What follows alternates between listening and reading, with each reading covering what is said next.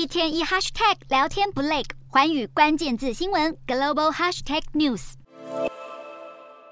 首先，德国援助乌克兰的军火很大一部分是来自既有联邦国防军的库存，德军总共有超过三百辆豹二主战坦克。另外，德国也拥有欧盟最强大的军工产业。二零二三年，德国就预计要拨出七百五十亿台币的资金，向军工产业订购军火，其中大部分将交货给乌克兰。至于欧盟，则是在去年春天设立了欧洲和平基金，这是欧盟史上第一次透过基金来提供武器给第三国。目前，欧盟已经提供给乌克兰超过一千一百亿台币资金，各国的出资比例则是按照成员国的经济实力来分摊。最大经济体的德国自然成为最大的金主。如果某个成员国自己另外提供军援给乌克兰，就可以减少分摊的金额。例如，波兰日前就表示将透过这个制度提供豹二坦克给乌克兰。其实之前德国一直坚持要先向盟国提供先进武器，然后盟国再转交苏联制武器给乌克兰。